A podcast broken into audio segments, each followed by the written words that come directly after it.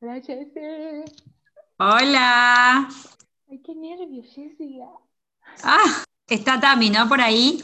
Eh, ¿Admito? ¿Voy admitiendo o esperamos un ratito? Esperamos un ratito.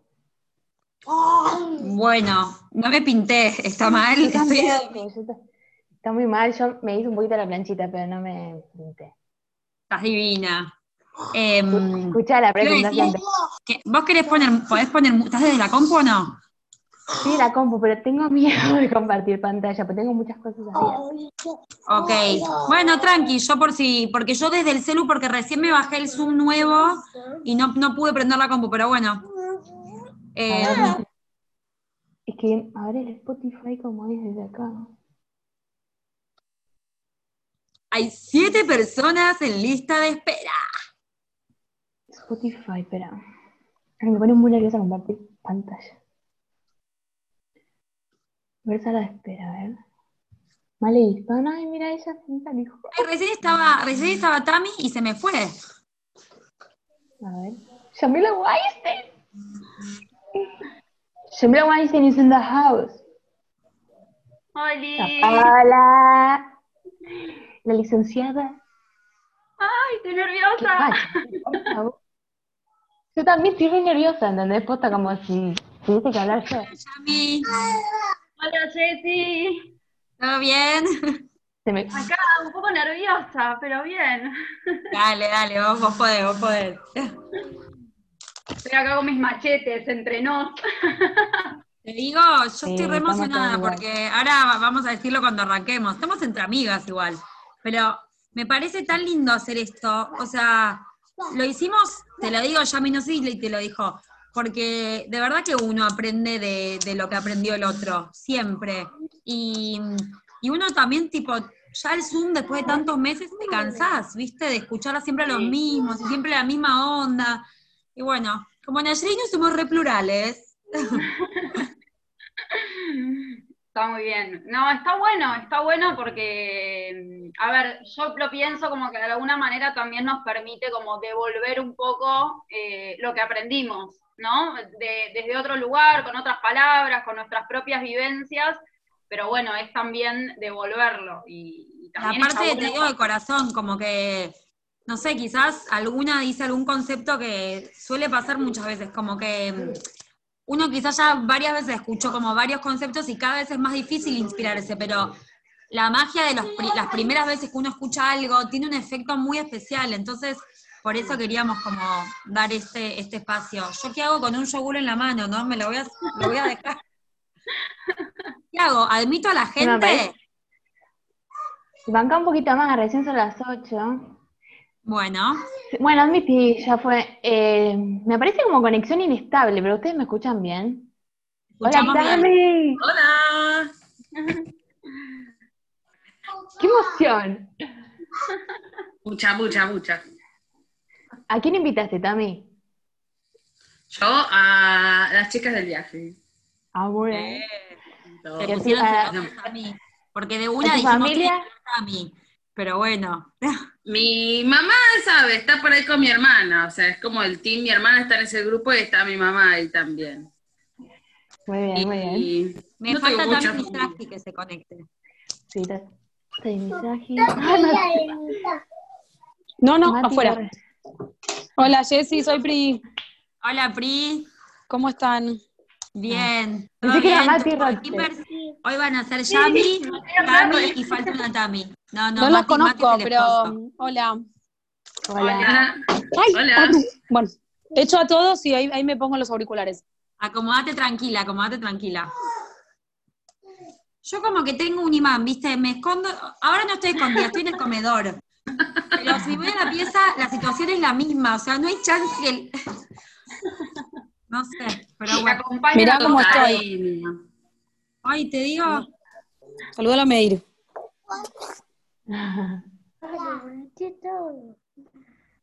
Muy bien. Hay 14 personas. cuando vos me digas, sí, prendo, la admito al resto. Y admi- admití y vamos charlando. Bueno, Hacemos una sala de escape contame acá. Vamos. Oh, buena, ¿eh? la segunda estuvo mucho mejor todavía. Estuvo espectacular, César. Muy buena, muy buena.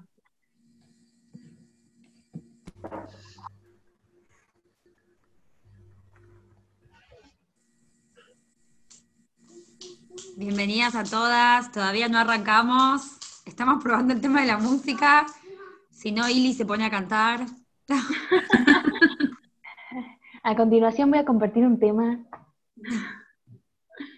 De mi propia autoría, tenés que decir. Lo inventé en cuarentena, así que. Hola, Hola. ¿cómo va? ¿Cómo va, Dalush? ¿Todo bien? En pijama por eso, disculpen la no cámara. Ah, está bien, estamos en familia. Estamos en Confieso, Tranqui, yo, yo estoy para romper la noche, ¿eh? te digo. sí, te veo ahí. Ahí está Dani Signac, también, amiga de la casa. Tali. Está Rachel. Antonella Minuto. Antonella no sé quién es. A ver, Anton. Hola, Anton.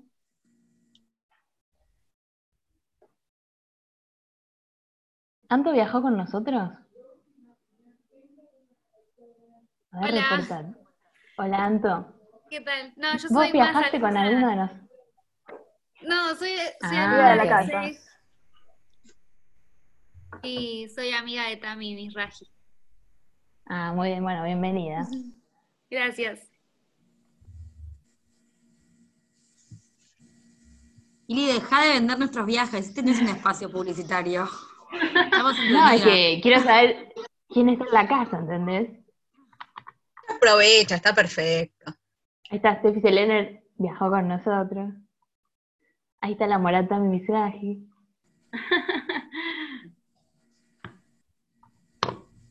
¿Quién más? Mal- Male viajó conmigo, vale.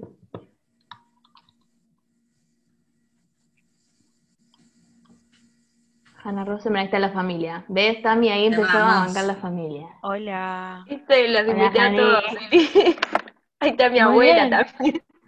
Ahí está la abuela. Abuela, sepa que es mérito mío, ¿eh? Porque no le iban a...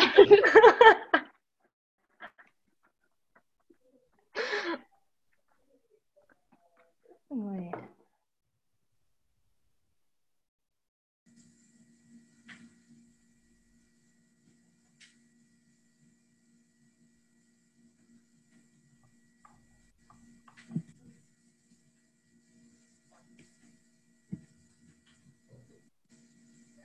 Domi Ratman, qué raro que no aparece con cámara.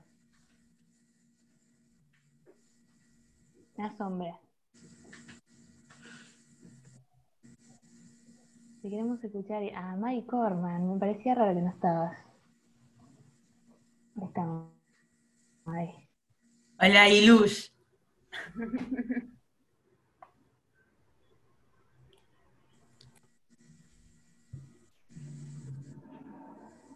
Yo no sé cómo se te maneja, Gladys. Entonces no toques mucho porque se va a borrar.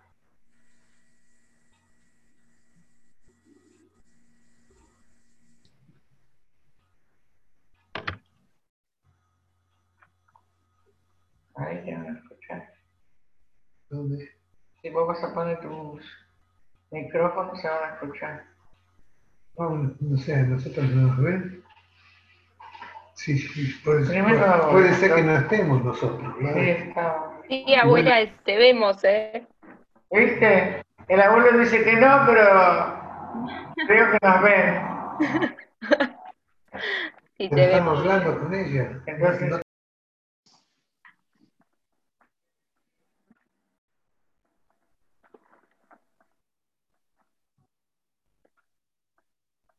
¿Arrancamos? Ilush. Y dale. Bueno. Bueno, buenas noches a todos. A todos, porque veo que todo el público es femenino, salvo Rachel. ¿Me escuchás? Yo no soy Rachel, pero bueno, Aparece ¿Qué como? Rachel. sí puede ser que ahí dice Rachel. U- ¿Usted a quién vino a escuchar? A Tamar, Muy bien. ¿Y el señor que está al lado suyo? Eh, mi marido, Muy bien. Bueno, tiene el, el señor tiene el mérito de ser el único hombre entre tantas mujeres. No sé si va a salir corriendo o está contento. está contento. Ah, Bueno, vamos a ver de qué van a hablar. Bueno, les cuento primero que nada, bienvenidos, bienvenidos a todos. Eh, la verdad es que todos saben que estamos en el mes de Lul, es un mes cargado de una energía especial. Algunos se preguntarán por qué, pero se dice que en el Lul, que es el mes previo a las grandes fiestas como Rosh Hashanah, Yom Kippur y las que le siguen después, eh, el creador del mundo, eh, conocido como Dios, está en el campo. ¿Qué significa eso? Que está más cerquita de cada uno de nosotros, más accesible y tiene más deseo y necesidad inclusive de escucharnos. Eh, así que cuando empezamos a pensar todas las actividades que podíamos hacer en el UL para todos los alumnos que todo el staff quiere muchísimo de Ashreinu, pensábamos, después de tantos meses que la gente viene escuchando y escuchando, siempre los mismos Morim, y algunos hace años que, que siguen escuchando los mismos Morim, dijimos, ¿por qué no darle la palabra a los alumnos? Si este es un espacio que lo construimos entre, entre todos, y siempre nuestro lema es vos sos parte, de verdad cada alumno y alumna es parte de esta organización, y todo lo que vamos haciendo lo hacemos por y para ellos. Entonces se nos, se nos ocurrió hacer esta jornada, que le pusimos el nombre de Mucho aprendí de mis maestros, pero más aún de mis alumnos. Porque es la realidad, los que nos dan fuerza a todos nosotros que trabajamos en Ashreinu son los alumnos que con sus historias, con su fuerza, con su empuje, nos motivan a seguir queriendo hacer cosas por Am Israel, que somos todos. Y la verdad es que no hay nada más lindo que darle la palabra a cada uno y una para que nos pueda inspirar. Y no hay nada más lindo que eso, que aprender del otro. Es una filosofía para todos los que formamos parte de Ashreinu. Saber que cada persona que aparece en nuestras vidas y en nuestra organización, por decir de alguna manera, tiene algo muy potente para dar y para enseñar. Y en este caso, en el UL, que sabemos que hay una energía muy especial, que estamos todos muy movilizados, porque es un, estamos en una eh, eh, experiencia, eh, parece como de película ficticia, hace tantos meses seguimos en esta misma situación, nos parecía na- nada más lindo y más potente y más inspirador que escuchar, en este caso, a cuatro alumnas eh, que vienen participando de distintos proyectos que se formaron en nuestra casa, que es Ashreinu, para que nos inspiren y nos dejen un mensaje lindo en estos días y Dios quiera que lo podamos implementar eh, e incorporar.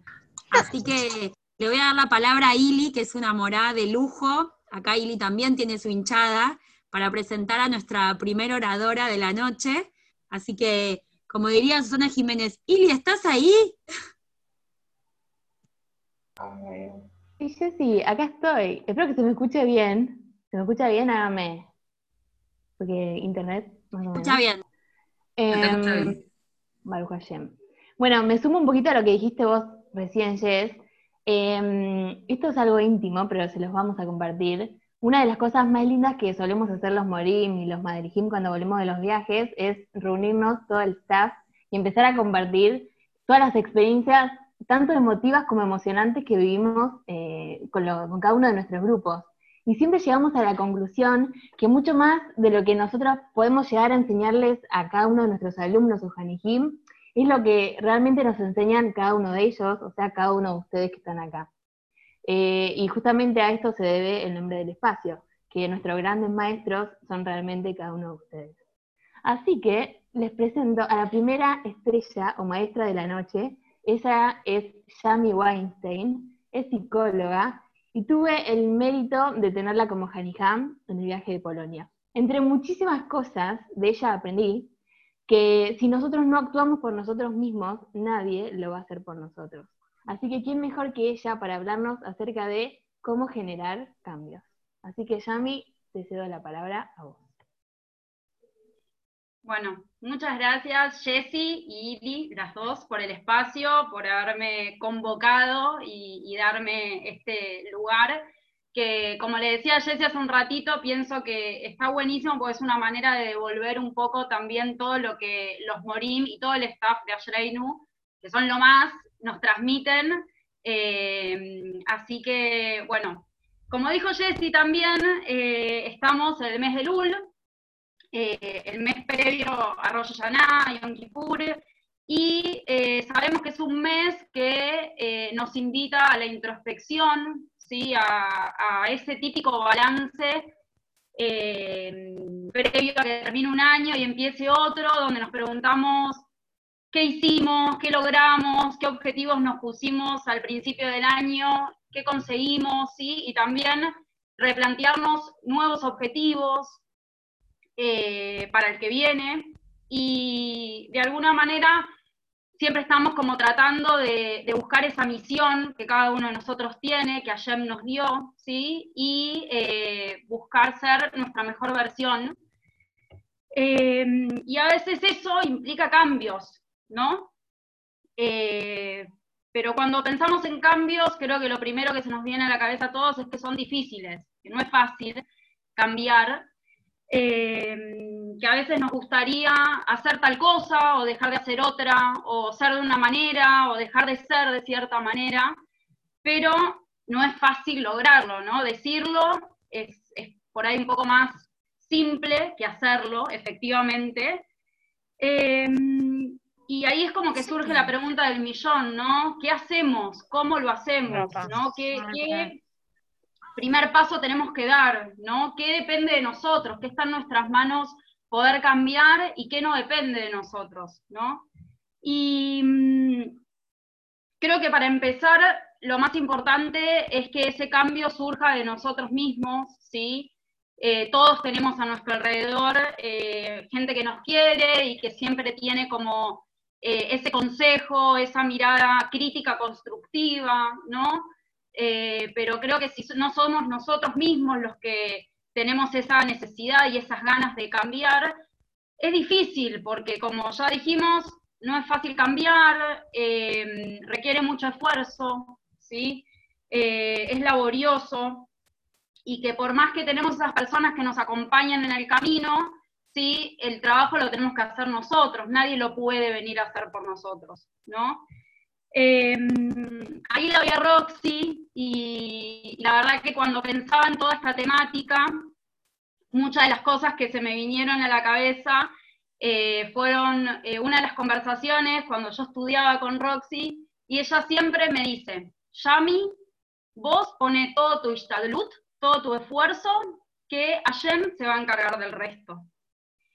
Y eso lo tengo ahí muy presente, y la verdad que pensando también en toda la temática y en todas estas preguntas, en los cambios, se me vino también a la cabeza un, un recuerdo, una anécdota, que la verdad que yo pienso que estas cosas que a uno se le vienen por algo aparecen y no quiero dejar de compartirlo brevemente para no extenderme. Eh, la verdad que si bien la anécdota es un poco graciosa, me parece que está bueno para poder pensarla en relación a, a los cambios y a, este proceso que implica y poder comprender qué sí podemos hacer nosotros y qué no. Y mm, se las voy a contar así brevemente, pasó hace un tiempo, ya hace varios años, yo mmm, vivía en otro, en otro edificio con, con, mi madre y tenía un perro, una bestia de perro, esos vieron grandotes que paraban dos patas, son de nuestra altura, y eh, se llamaba Sharif, y en el mismo edificio vivía una familia, que eran mis vecinos, que tenían dos mellicitos, más o menos tenían 7, 8 años estos, estos nenes, y obviamente, como todo vecino, nos cruzábamos en los pasillos cada vez que, eh, varias veces cuando salía y cuando yo sacaba a pasear a mi perro. Y uno de los mellicitos era una fiesta cada vez que nos encontrábamos porque le encantaban los perros. Era una locura, lo veía Sharif y salía corriendo a agarrarlo, a tirarle de las orejas, lo volvía loco. Y el otro mellicito, Tiago, todo lo contrario, para él era, la verdad que un momento muy angustiante, porque él le tenía mucho miedo a los perros. Eh, pero un escándalo era encontrarnos, ¿eh? llanto, grito, salía corriendo. Eh, y, y, bueno, la verdad que evitaba obviamente todo tipo de contacto, ¿no? Como, como toda persona que evita encontrarse con esos miedos. Un día me cruza la mamá y la mamá me cuenta que Tiago está muy triste, muy angustiado porque él quería jugar con los perros igual que su hermanito. Y se me ocurre, yo ahí todavía estaba estudiando psicología, no era, no era psicóloga todavía, así que no, no podíamos pensar en una terapia, pero sí en algún tipo de experimento, tipo juego, a ver qué salía, ¿no? Y, tratar de ver si con la ayuda de Sharif podíamos hacer que Tiago le vaya perdiendo el miedo a los perros, ¿no? Entonces, eh, ella le pareció una buena idea y obviamente le preguntamos a Tiago, ¿no? Porque como dijimos hace un ratito, si él no tiene ganas de esto, no, no, no iba a ser fácil, ¿no? Y él también estuvo de acuerdo. La mamá me dijo, mira, Yami, esto es un desafío, porque Tiago es experto en evitar perros. O sea, imagínense que 7, 8 años ya era grande y eh, se las sabía todas. O sea, tenía un radar para detectar perros a la distancia, la mamá me contaba que íbamos por la calle y él ya una cuadra antes podía saber que venía un perro, rodeaba autos, se escondía atrás de sus papás, ¿no? O sea, es algo donde él invirtió mucha energía, ¿no? Para poder cuidarse de este miedo que él tenía, ¿no? Eh, entonces le dije, bueno, vamos a ver qué hacemos, el desafío ya estaba planteado, así que mm, íbamos a ver qué hacíamos con toda esa energía para poder tratar de hacer algo distinto, ¿no? Y, mm, y bueno, paso a paso, y creo que esa es la clave, ¿no? Eh, nos fuimos acercando a nuestro objetivo, empezamos a pensar cómo podíamos acercarnos a ese objetivo, que era que Tiago le deje de tener miedo a los perros.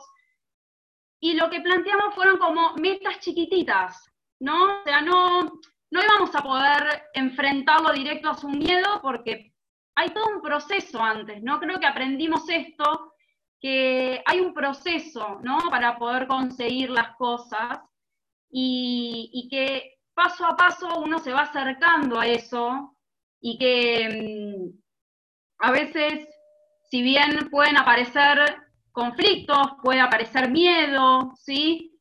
Eso es parte del proceso, ¿no? Entonces, eh, nos juntábamos algunas tardes, ¿sí? Eh, venía su mamá, venía Tiago, primero pudimos eh, coexistir en un mismo ambiente, ¿no? Sin gritos, sin llanto, eso era un montón, era un logro enorme, ¿no? Era un, pasito más.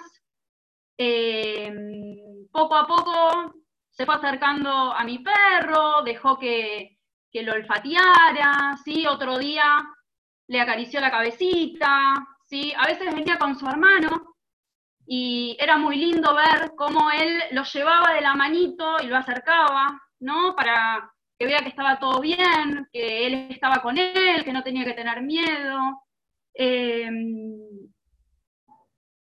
de repente pasaron las tardes, pasaron los días y Sharif un día tuvo dos mellizos arriba haciéndole caballito. ¿sí? Eh, pero esto no fue fácil, fue un proceso, nos llevó muchas tardes, muchas veces Tiago, la mamá me llamaba y me decía, mira, Yami, no vamos a ir porque Tiago no tiene ganas, tiene miedo, eh, piensa que mm, lo puede morder, está asustado. Pero días después volvían y me decían, Yami, podemos bajar a jugar con vos porque Tiago tiene ganas de ir. Y él estaba ahí haciendo lo que podía, ¿sí? En ese momento, pero tratando de cumplir con su objetivo. Y la verdad que por ahí la anécdota a mí, sinceramente, me, me trae muy lindos recuerdos. eh, y, y por ahí sea simpática, pero me parece que, que nos muestra eh, que los cambios no son simples, ¿sí? que, que no se logran de un día al otro, porque seguramente eso que nosotros queremos cambiar es algo que está muy arraigado, que venimos haciendo hace mucho tiempo, que no funcionó mucho tiempo, ¿sí? Como a Tiago, a Tiago le funcionó correr cuando venía un perro o esconderse atrás de sus papás, ¿no? Entonces a veces uno piensa que vuelve a esos momentos, que es más fácil, ¿no? Y empieza a dudar, eh, voy a poder lograrlo, esto es para mí, me equivoqué en, empezar todo este proceso. Y creo que mm, comprender que la duda eh, no es para nada un fracaso, ¿no? Sino que eh, es parte del proceso y que el hecho de estar en ese proceso mismo ya es el éxito, ¿no? Eh, la Gemara dice, ¿sí? Adam le mal yulad, ¿sí? El hombre nació para esforzarse, no para dar resultados, ¿sí?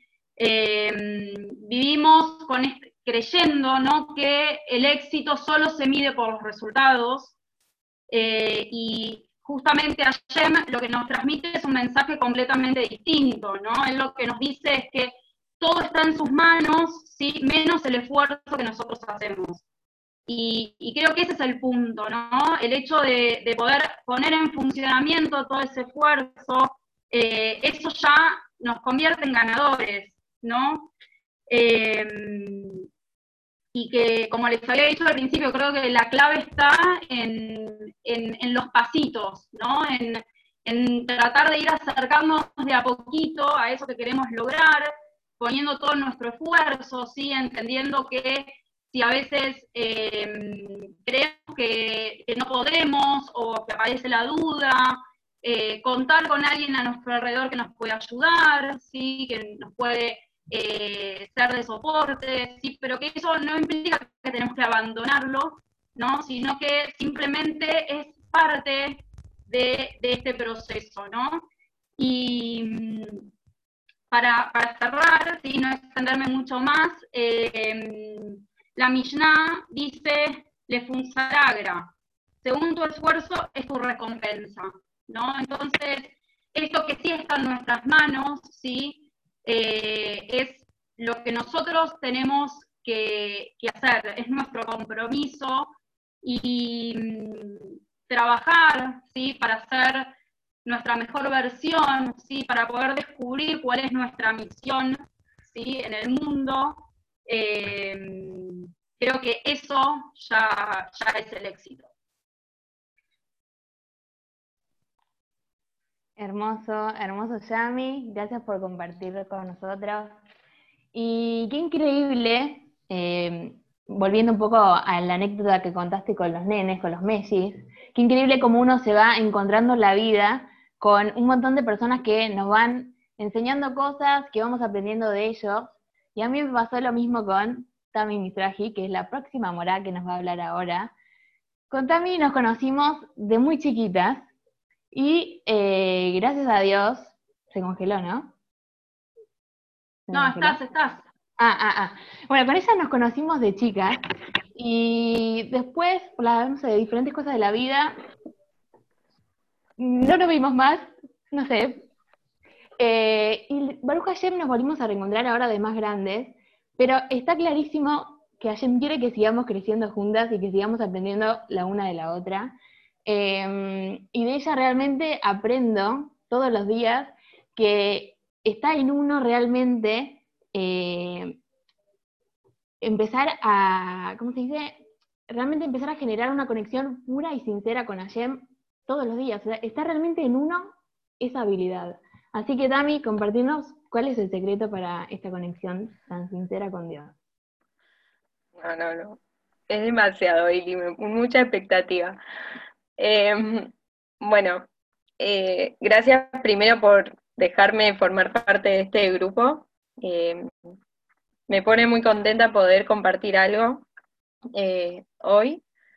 Y bueno, estoy un poco nerviosa, pero, pero bueno.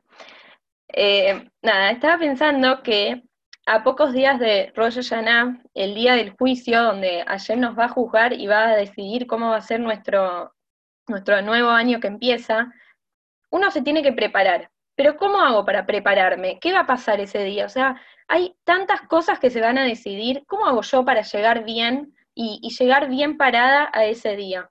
Porque yo quiero que tener un año bueno, pleno, lleno de abundancia, lleno de verajá, que, mi familia, mis amigos, la gente que me rodea, todos los seres humanos tengan un buen año. ¿Cómo hacer para llegar eh, y, y poder obtener todo lo, necesario para que ese año eh, sea así como tanto uno quiere? Bueno, por eso me puse a, ver un poco en la perallá de esta semana, eh, a ver cómo se relacionaba un poco con este tema de Rosh. La perashá se llama eh, Nitzavim. Está escrito que significa que está, Nitzavim es parados. Está escrito que el pueblo de Israel, antes de entrar a Israel, Hashem les hizo hacer un brit, un pacto nuevo para poder, para que ellos se comprometan nuevamente a, a confiar en él y a, ser eh, fieles a, a, Hashem nada más. Y que Hashem es solo un Dios y que nosotros nos comprometamos con, ese, con, esa causa, digamos, con, con eso que Hashem nos, da- nos dio. Entonces, ahí dice, en este pasuk, dice que está, en Israel estaban todos, todos parados enfrente, eh, o sea, ante Hashem, sin importar la edad que tenían, el poder adquisitivo, si eran hombres, mujeres, si eran tzadikim, si eran personas de bien, personas de mal, si se equivocaban, si no. No importaba, estaban todos parados en el mismo lugar, todos por igual comprometiéndose con una misma causa. De la misma manera, Hashem nos va a juzgar a cada uno y uno dentro de unos días y vamos a pasar absolutamente todos, pero todos, enfrente a Él y vamos a rendirle cuentas sobre este año que pasó, sobre todas las cosas que hicimos y todas las oportunidades que dejamos pasar. Entonces, ¿cómo podemos hacer para estar parados en ese momento donde tanto se pone en juego? Para eso, eh, te- tenemos que estar conscientes de, unos, de dos regalos que nos dio Hashem. Una de uno de esos regalos es la Torah y el otro es la tefila. ¿Cuál es la diferencia entre ellos? Bueno, para estudiar Torah uno necesita un ambiente claro, una, necesita claridad. Necesitamos un, un lugar tranquilo donde poder pensar, analizar, entender qué es lo que está escrito, entender las leyes que Hashem nos está ordenando. Y para luego, bueno, obviamente poder empezar a cumplir todo lo que él, todo lo que Hashem pretende de nosotros. Por otro lado está la tefila, que este, esta la tefila tiene algo en especial.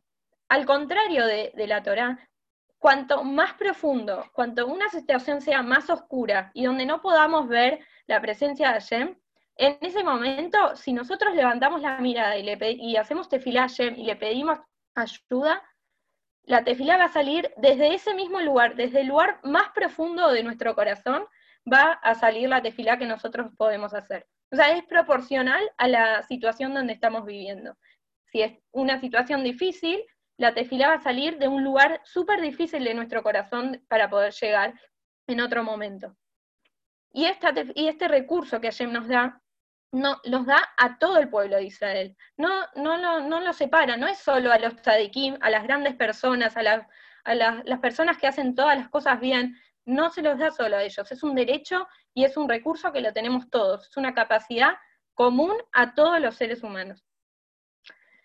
Si bien tenemos momentos determinados para hacer la tefilá, para rezar, eh, a la mañana, a la tarde y a la noche, no es necesario tener un sidur en la mano para poder rezarle a Shem.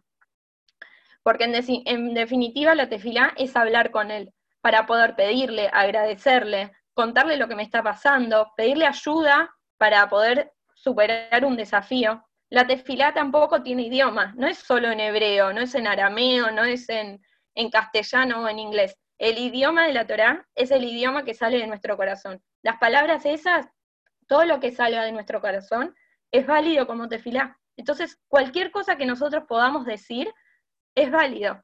Y en eso nos parecemos todos. Todos tenemos desafíos y dificultades en la vida. Y también todos tenemos corazón y sentimientos hacia el creador de nuestro mundo. En el fondo, nosotros anhelamos estar cerca de él. Entonces, si nos podemos conectar con ese momento, va, a poder salir un pedido y una conexión sincera. En estos momentos, cuando uno no sabe qué hacer para poder superar el desafío, hay que aprovechar estas herramientas que Hashem nos dio.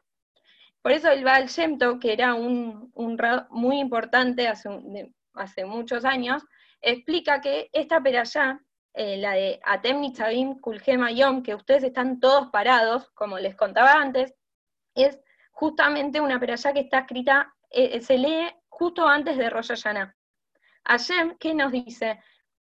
Ustedes están bien parados para poder enfrentar el juicio. Ustedes tienen esa fuerza, esa seguridad. Lo único, lo que tienen que hacer ustedes es no tener miedo, no, no dudemos, no no dudemos de nuestra capacidad para poder enfrentar bien juicio, el juicio y conseguir lo que nosotros queremos. Tenemos esa fuerza y Hashem va a estar a nuestro, a nuestro lado. Entonces, una vez que, que que entendemos ese poder que está en nuestra mano, en nuestro corazón, tenemos que usarlo, empezar a usarlo. Y desde hoy, no esperar a Roger Hashanah para poder hacer tefilá como venimos haciendo siempre cuando escuchamos el shofar o cuando estamos en el Cristo juntos. No, no esperemos hasta ese día. Hablemosle hoy, contémosle qué nos está pasando, qué tenemos adentro nuestro, qué nos da miedo, qué nos pone tristes. Y una vez que podamos descargar todas esas emociones, vamos a estar mucho más libres, liberados para poder afrontarlos y entregarnos a la ayuda. Eh, también, como dijo Jesse al principio, en este mes de Lul se dice que Amelech Basade, el rey está en el campo. El rey sale de su palacio en las alturas y él sale a encontrarse con su pueblo, a escuchar lo que necesitan. Está más cerca nuestro que nunca. Hashem baja a ver qué, qué es lo que nos está pasando. Entonces también aprovechemos esta cercanía de que Él baja a encontrarse con nosotros para poder conectarnos con Él. Todos sabemos, sí, todos sabemos cuánta atención le prestamos a Hashem día a día y cuántos pensamientos, palabras y acciones están, se condicen con lo que Él nos ordena. Entonces, nosotros tenemos esa, eh, nosotros sabemos cuándo la estamos pifiando y cuándo tenemos que dar media vuelta. Entonces, tenemos que aprovechar este momento que Hashem está tan cerca de nosotros para poder hacer teyuba, para poder retornar a Él, eh, retornar a Él y, seguir el camino que Él nos está marcando. El tema es que el arrepentimiento no es solo pensar que es, bueno, sí, yo me estoy equivocando en esto, bueno, ya está, ya con eso soluciono las cosas. El, el- ese pensamiento, esa conciencia de lo que estamos haciendo mal, tiene que estar acompañado de acciones. Por ejemplo, si yo soy una persona que me enojo muy rápido, bueno, dar un primer paso para dejar de enojarme tan rápido, controlar un poco mi enojo, o, o, o quizás soy una persona que no tengo tanta paciencia con la gente que está al lado mío, bueno, un poquito, hacer un primer paso para poder eh, tratar mejor a las personas que están al- alrededor mío. Escuché un, un ejemplo muy lindo sobre qué es lo que significa hacer teyuba. Es que nosotros, eh, cuando nacemos Hashem nos da un alma que está unida 100% con Hashem. Hashem es nuestro creador y nosotros estamos acá en este mundo y tenemos un montón de hilitos que nos juntan con él. ¿Qué pasa? Cuando nosotros hacemos algo que no está tan bien, uno de esos hilos se rompe. Entonces, ¿qué decimos nosotros? El primer pensamiento que se nos viene a la mente es, uy, pará, algo se cortó, estoy lejos de Hashem, ya no me puedo conectar de la misma manera, ya no, no, ese, ese- esa conexión que tenemos ya no es la misma. Pero ¿qué pasa? La teyuga es, es justamente lo contrario, tiene una magia. Cuando nosotros hacemos teyuga, ese hilo que se rompe, ¿qué hacemos? Hacemos un nudo. Entonces, ¿qué pasa cuando una cuerda la cortamos por la mitad y le hacemos un nudo? Se achica.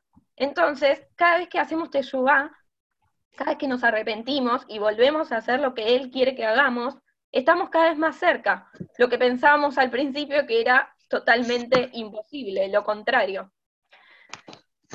Bueno, para terminar les quiero contar una historia que, bueno, resume un poco todo esto que, que venimos hablando.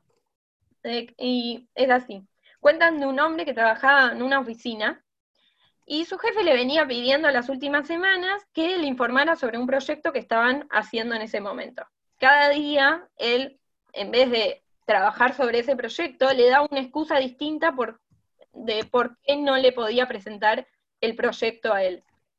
Entonces, eh, un día le decía que no le funcionaba bien la computadora, otro día que no, no, no tenía respuesta de los proveedores, de que sus compañeros no hacían su trabajo, en fin, siempre le daba excusas distintas cada vez que se le pedía información. Y bueno, y la paciencia de ese jefe se había agotado.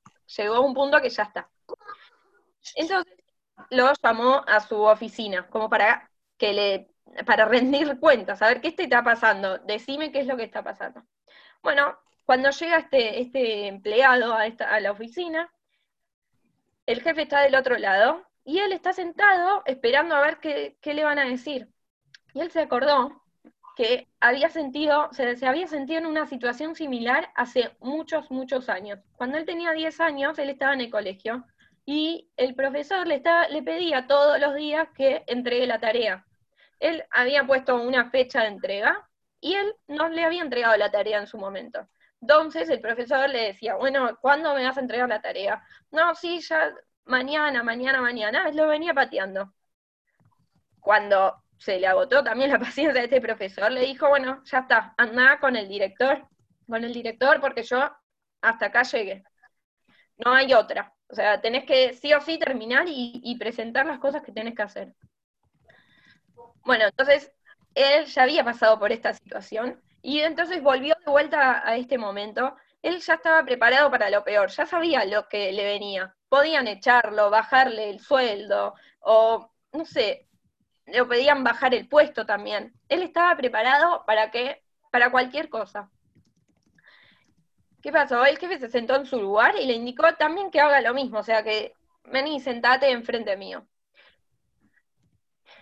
De repente el jefe se paró, dio la media vuelta, o sea, se, fue para el otro lado del escritorio y se sentó al lado de, este empleado. El empleado dijo, ¿qué está pasando? ¿Por qué se acerca tan, tan, ¿por qué se acerca tanto? ¿Qué me viene a decir?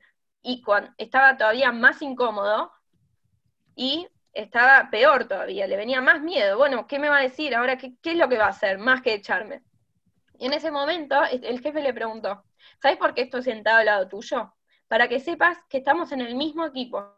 No estoy aquí acá para enojarme ni para retarte. Yo te contraté porque creo que tú, vos tenés capacidad y una habilidad para hace- hacer el trabajo que yo te encomendé.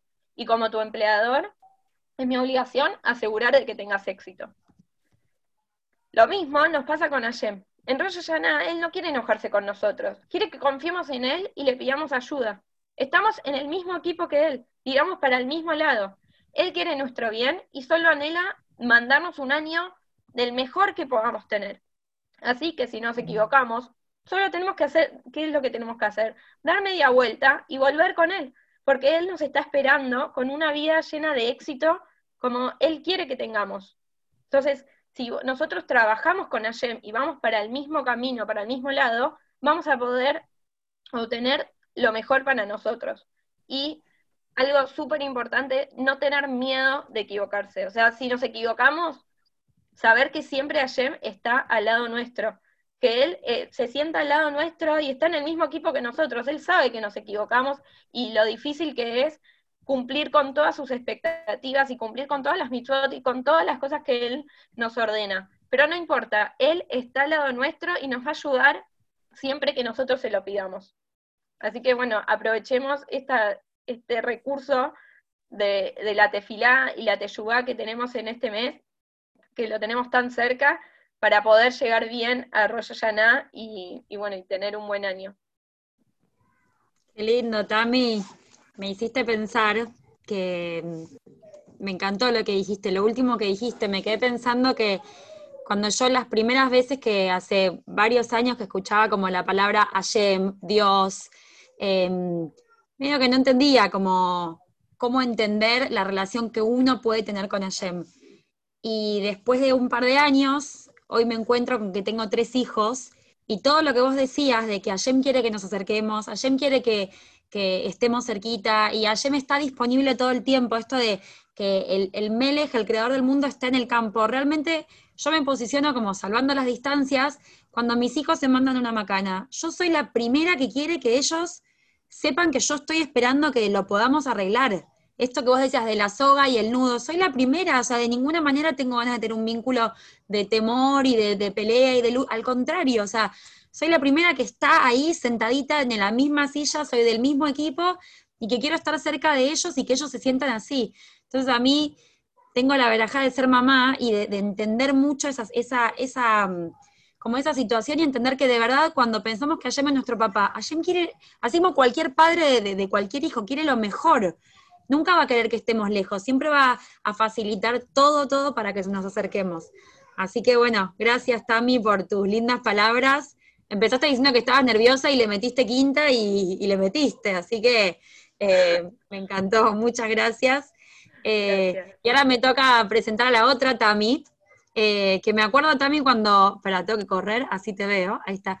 Me acuerdo cuando consultaste la primera vez por los viajes, que venías con tu hermana Hanna, y siempre eran como las hermanas Rosenberg, las hermanas Rosenberg. Y Inseparables. la verdad que sí. Eh, y primero, qué lindo que tengas eh, la hinchada de tus abuelos escuchándote, qué, qué gran mérito de que te puedan escuchar eh, y aprender también de vos. Eh, y me acuerdo de eso, como siempre, súper, súper respetuosas, súper agradables. Eh, al día de hoy están metidas las dos en lo que es el proyecto Win-Win, que básicamente el proyecto habla de dar al otro y de prestar atención a las necesidades del otro.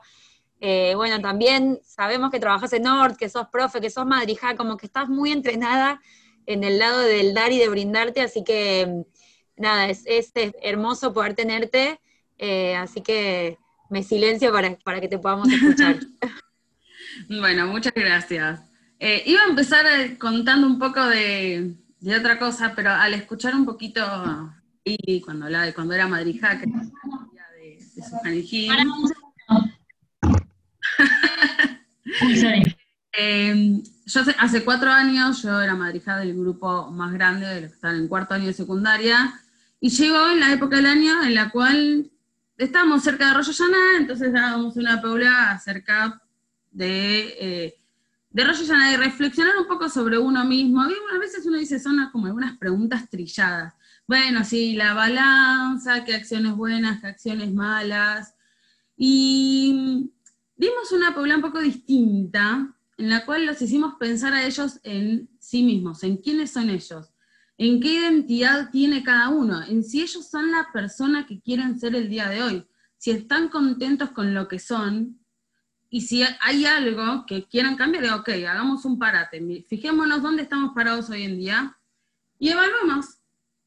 Fijémonos, vamos para este lado, que empezamos a encaminar a donde deseamos.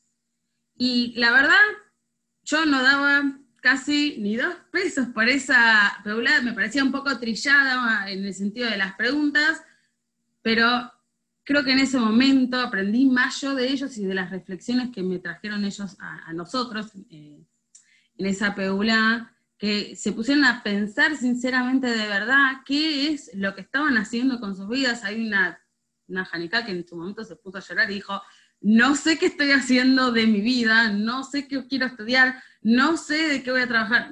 Así, un no sé más grande que una casa.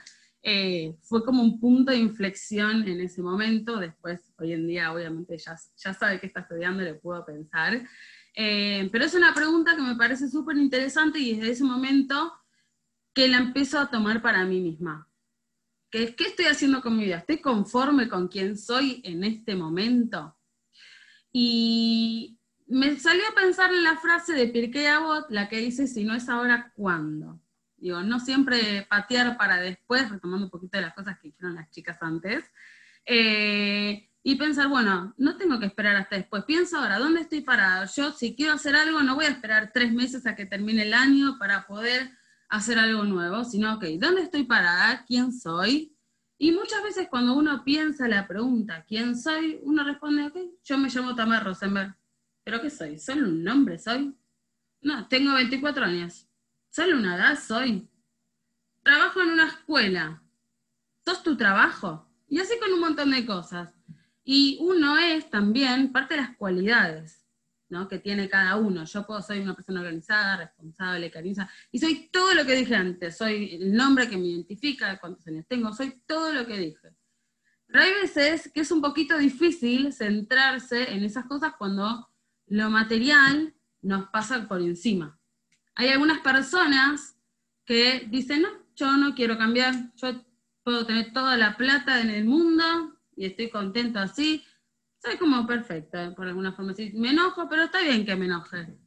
Y esas personas es un poco difícil poder ayudarlas. A veces tapan esos deseos que tienen adentro, comprándose todas cosas de último modelo, celular nuevo, ropa nueva, eh, todas cosas nuevas. Pero a veces es todo eso material, intentan llenar eh, esos huecos que tienen adentro, esa inconformidad a veces que siente con uno mismo. Y hay gente millonaria que a veces se deprime, hay millonarios que pueden estar deprimidos, sí, los millonarios pueden estar deprimidos porque la plata no arregla todo. Eh, entonces, para mí lo más importante es pensar dónde estamos parados hoy en día y evaluar todas las cosas que tenemos a, a nuestro alrededor, no solamente digo, lo material, sino cómo somos nosotros como personas. Yo soy una persona que a veces tengo más paciencia, a veces tengo menos paciencia. Bueno, yo sé que año a año, día tras día intento mejorar, poder tener un poquito más.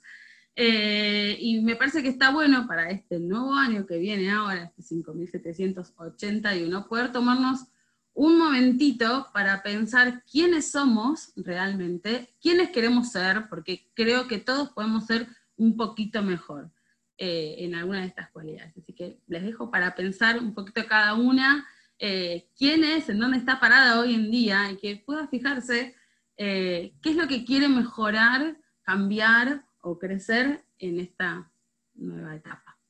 Gracias.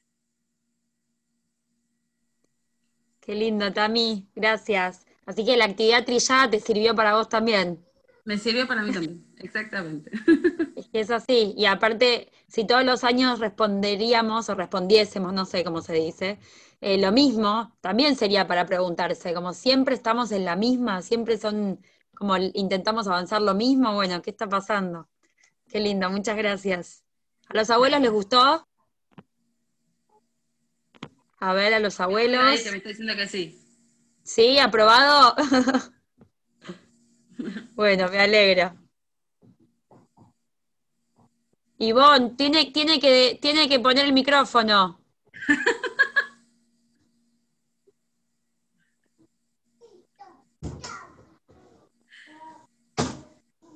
Bueno, cuando pueda, cuando pueda nos da, nos da su feedback. ¿Está bien?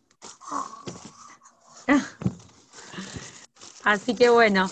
em, bueno, y la última para cerrar esta linda noche es Free Roysen. Free, yo te presento como una amiga, una hermana del alma, una genia, una persona que inspira, que tiene muchísima fuerza. Em, así que bueno, todo tuyo, Pri, para cerrar con un lindo mensaje para irnos a dormir contentas. Bueno, hola a todas. La verdad que me emocionó mucho escuchar a las chicas que hablaron y me sentí muy, muy identificada. Así como dice Jessie, una amiga, Jessie es del alma y las dos sabemos muy bien cómo arrancamos a conocer la Torah y veníamos de lugares por ahí no conocíamos tanto. Y, bueno, escucharlas hablar y verlas con la fuerza y todo lo que transmitieron me emocionó un montón. Así que espero poder llegar al, corazón de todas las participantes y inspirarnos. Bueno, como todas sabemos, viene Rosh Hashanah dentro de poco. Y, para llegar a este gran día, tan, tan grande del año, tenemos muchas preguntas. ¿Cómo va a ser este Rosh Hashanah? ¿Cómo lo voy a aprovechar? O sea, son 48 horas. ¿Qué voy a pedir? ¿Qué voy a ofrecer? ¿Cómo voy a marcar la diferencia del año que pasó y el año que viene?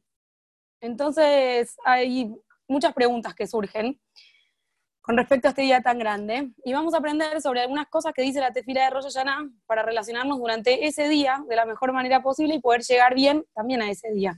Tenemos 30 días de trabajo para llegar a, a Rosh. En una parte de la tefila de Rosh Hashanah dice así, hoy es el cumpleaños del mundo, hoy serán juzgadas todas las creaciones. Es como que está, está terminando un año, un año más de lo que es la creación original de Hashem, entonces Hashem, Dios, evalúa la razón de existir de todas las cosas que hay en el mundo, de todas las personas, de todas las creaciones, y toda esa evaluación se determina si, si sirven para lo que sería el plan maestro de Hashem, el gran plan, para el año siguiente, y cómo cada uno va a participar. ¿Ok? Todo esto se, se evalúa el día de Rosh. ¿Qué es necesario? ¿Qué no? Para lo que va a ser el plan, el plan de- del, año, del año próximo. Y obviamente a nosotros nos, nos surge la pregunta, ¿somos indispensables para este gran plan de Hashem? ¿Realmente estamos involucrados en eso? Nos pasa mucho que como seres humanos somos de todos los seres vivos los más dependientes. Nacemos, dependemos de nuestros papás para comer, para que nos cambien los pañales. Eh, a medida que vamos creciendo podemos ver un poco más las necesidades de las otras personas que nos rodean.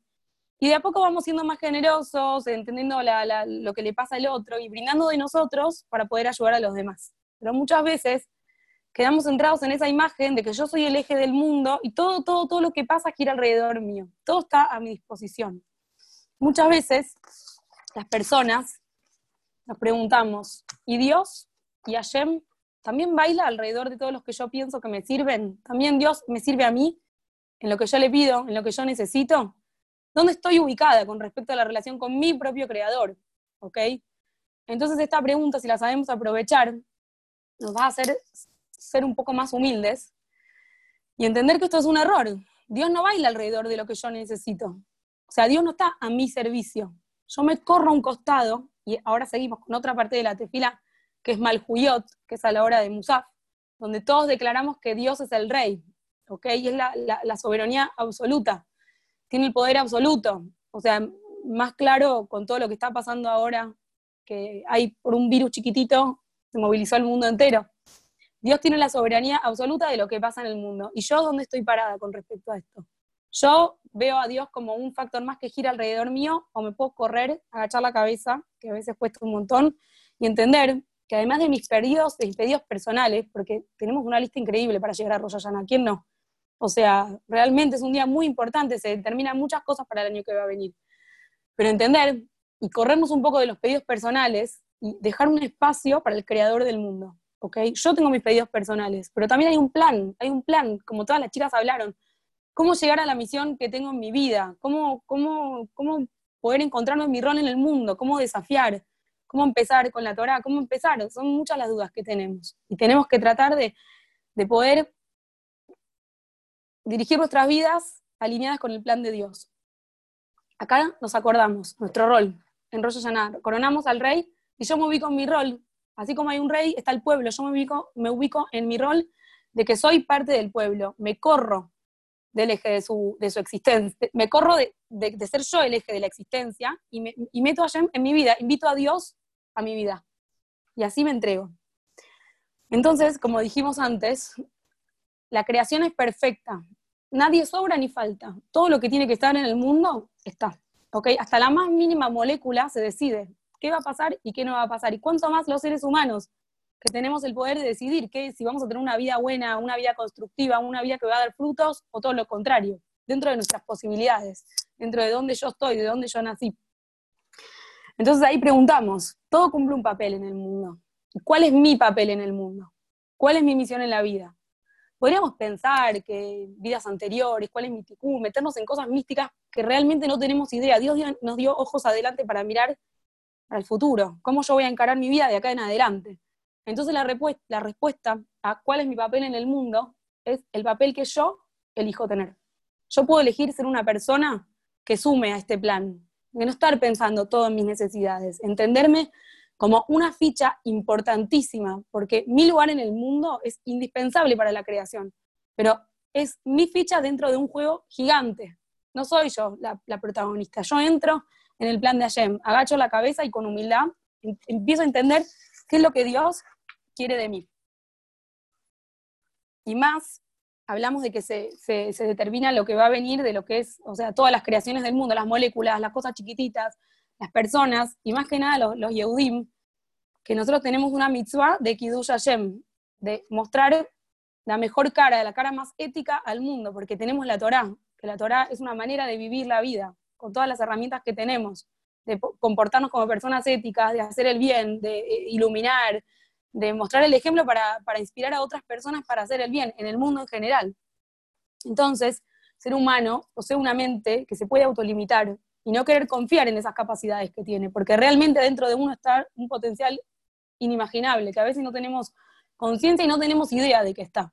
Entonces podemos limitar nuestros pedidos de Rosh Hashanah a cosas que necesitamos resolver, tipo trivialidades del día a día. ¿Quién no necesita eh, eh, sustento, casarse, hijos, mudarse, trabajo? Cada uno tiene millones de necesidades, y más en este año tan, tan especial y tan difícil que pedimos por favor que se termine todo lo que está pasando y que, que volvamos, no sé, a la vida de antes o mejor encarados.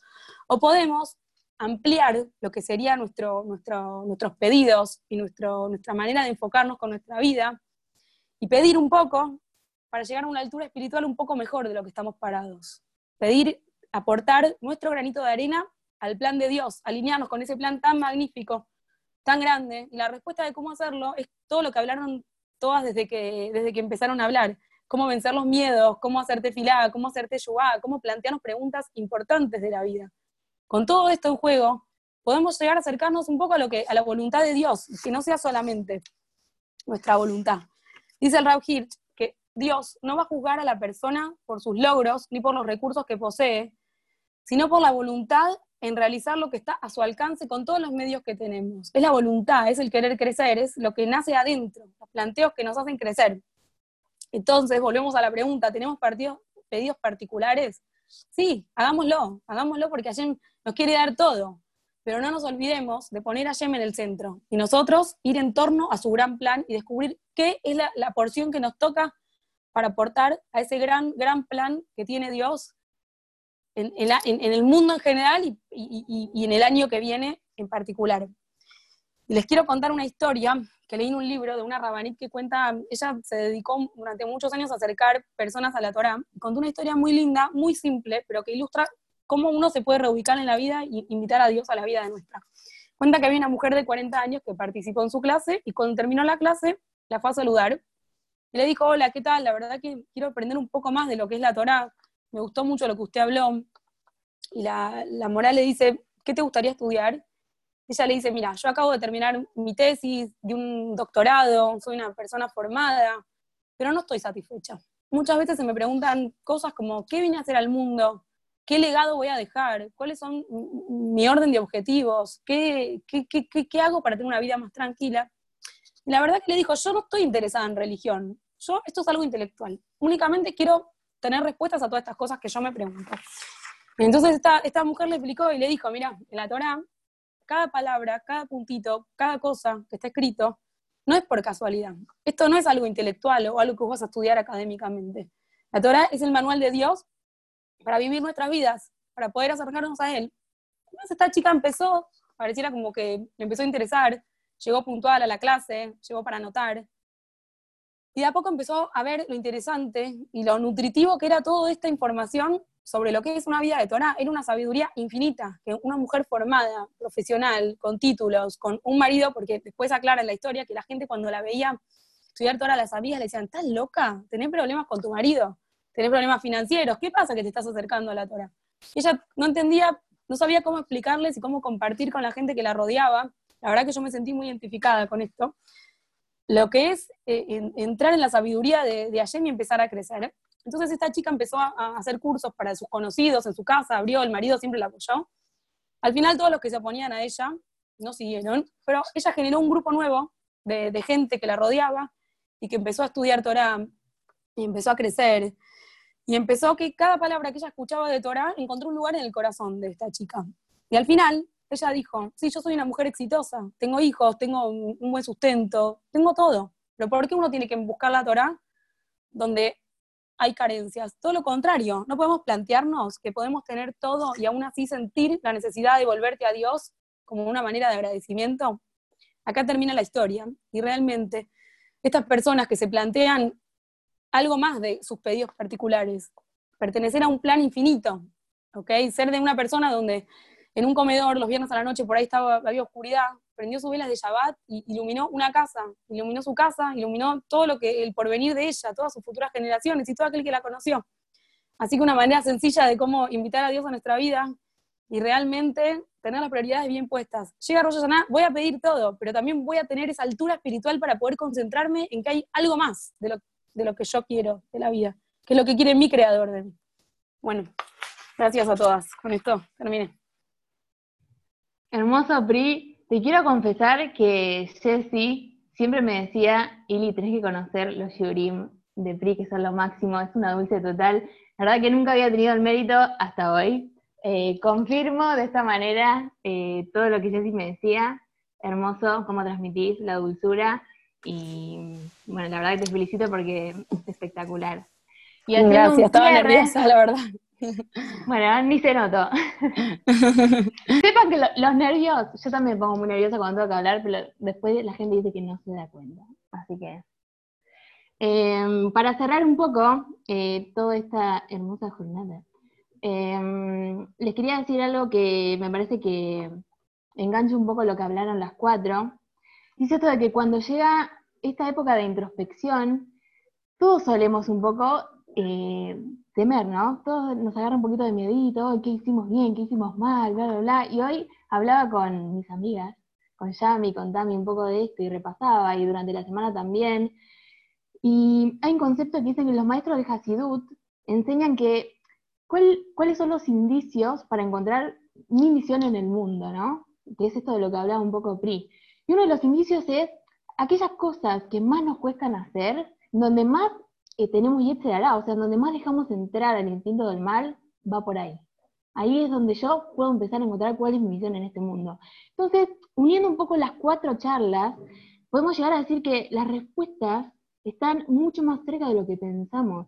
Siempre solemos buscar como muy eh, lejos nuestro, pero las respuestas realmente, las llaves a, las bendiciones, a la brajota, todas las tenemos realmente mucho más cerca de lo que pensamos. ¿Por qué?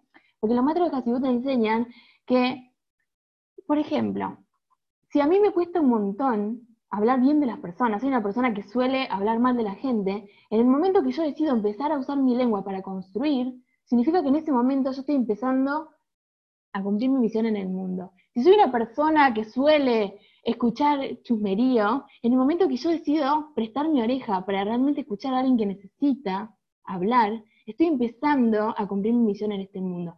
Entonces, qué concepto hermoso es empezar a hacer un balance personal y empezar a escribir mi lista de todas aquellas cosas que yo tengo que empezar a mejorar.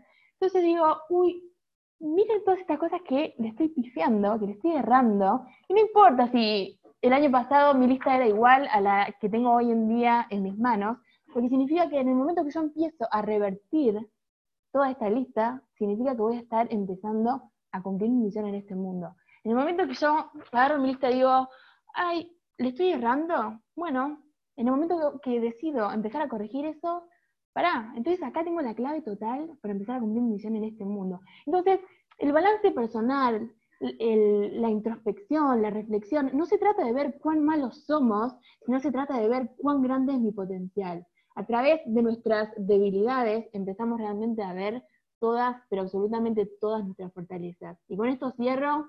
Dicen que Juez Elul y eh, Rosh Hashanah son llamados Shar. ¿Qué es Shar? Shar es portón. ¿Y cuál es em, eh, sí, la misión o eh, el uso de una puerta? Que es que no importa lo que hay detrás, sino lo que viene hacia adelante. Entonces, esto es el mensaje con el que quiero cerrar, con el que queremos cerrar de parte de toda Jenu, que es con nuestras herramientas hacia dónde nos queremos dirigir en este nuevo año que vamos a comenzar. Con todas nuestras herramientas, repito, hacia dónde nos queremos dirigir en este nuevo año que vamos a comenzar.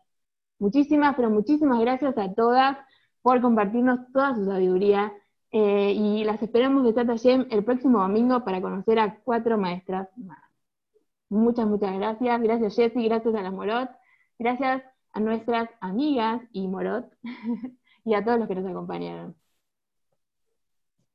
Gracias a ustedes y, bueno, de vuelta, eh, agradecer por abrir este espacio. Gracias a, las demás que también compartieron sus, eh, lo que prepararon y, creo que por algo uno tuvo que escuchar todo esto. Esto es otra de las cosas que, me, decía, que me dice Roxy.